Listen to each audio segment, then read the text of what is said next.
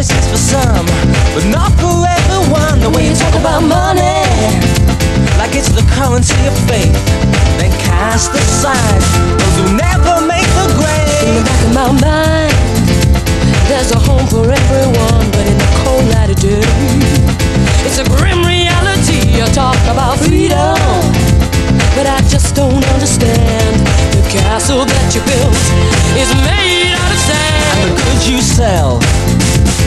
The ones we already own, and the lies you tell.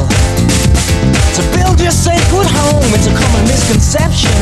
They call it single-minded strength. I say it's too easy to divide the us from them. Let's talk about it. Your choice. Well, there's no choice at all, people. Your choice. No, no, no, no, no. Your choice. Well, there's no choice at all.